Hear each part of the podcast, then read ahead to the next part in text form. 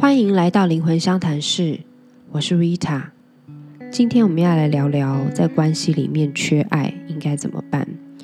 嗯，原因是这样的，有一个听众来讯息，他描述了他自己的故事。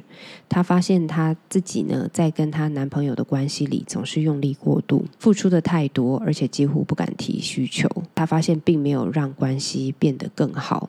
反而有一天，她男友跟她讲说：“你这样让我也很有压力，因为我觉得我自己好像没有办法给出同等的回报。怎么会这样子呢？你明明已经给了这么多了，却没有让彼此的关系变得更好，反而好像有一点压力存在。这个是因为呢，女生是因为缺爱。”想要获得爱，是因为有这样子的目的在给予，所以这个给予本身并不自然，而是带有一点目的性。虽然说可能是无意识的，但是每一次别人在接受你对他的好的时候，都会有一种总有一天要还。的这个压力，那是在交往中嘛，一定是关系很紧密，感受是非常互相流动的，所以基本上对方是非常有可能会感觉得到。其实我觉得不光是情侣关系啦，人和人之间的来往本来就是充满了这种直觉。假设说今天有一个朋友是因为他有求于你而对你很好，那另外一个朋友只是真心的喜欢你，所以对你很好。我相信每一个人都感觉出来有所不同，即便他们可能对你的好那些行为是一样的，你还是会感觉到这个不同。前者呢，会让你感受到能量场之间有一个角力，然后能量之间好像有一个争夺的感觉，所以你会觉得啊，拿了他的好，好像总有一天要还。但是后者纯粹是一个无条件的喜欢跟爱和给予。那当我们在接收这种无条件的喜欢，还有无条件的给予的时候，其实是很轻松的。所以回到这个听众的情境里啊，他也尝试想说：那我把焦点就放在不要给这么多，刻意不要做这么多，然后也希望强迫自己不要在乎那么多，给予这么多的关注，然后也不要一直频繁的看简讯等等等。但他发现呢，问题好像没有解决，反而更痛苦，好像硬是逼自己做出违心之举的感觉，好像那根本不是自己了。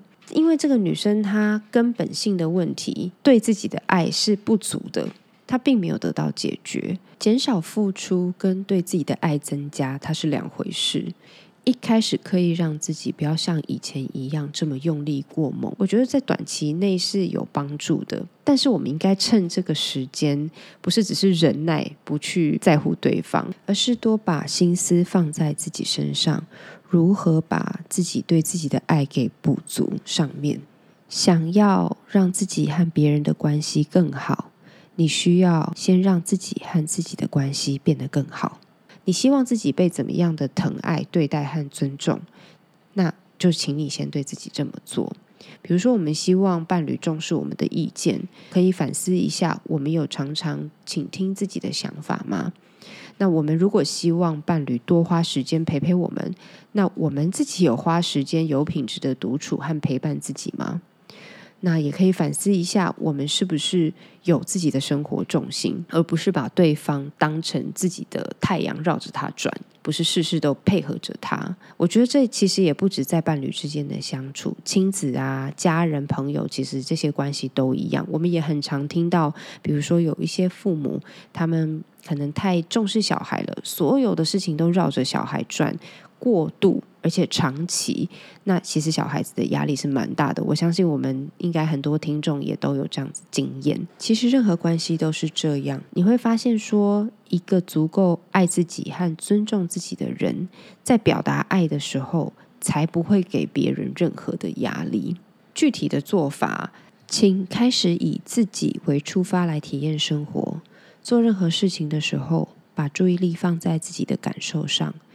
肚子饿的时候，问问自己最想吃什么；逛街的时候，你可以感觉一下，你觉得怎么样的打扮最像你自己；工作上观察自己怎么样最有成就感，感觉一下自己做什么事情的时候最开心、最热情。所谓有自己的生活重心，并不是要你找到一个东西来寄托，重点是凡事从自己真实的感受出发，来好好生活。这样的话，伴侣或者是其他的人际关系，就会是你丰富美好生活的一环。你会更快乐的去体验这些关系，而不是把自己的价值和情绪成本搭进去。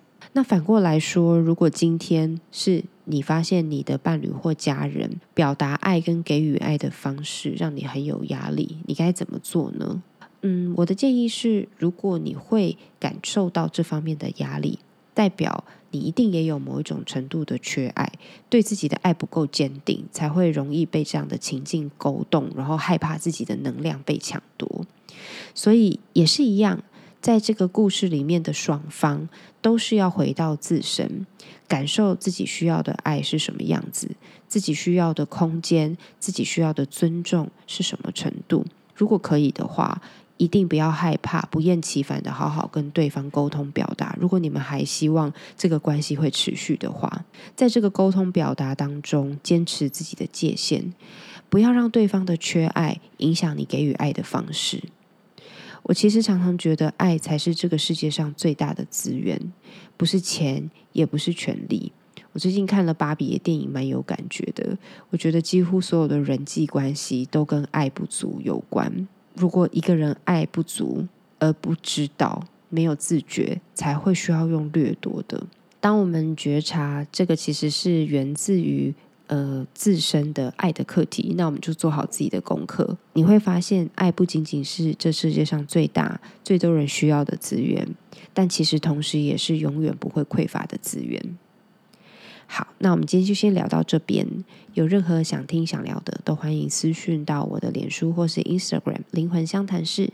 那我们今天就先这样喽，下次见，拜拜。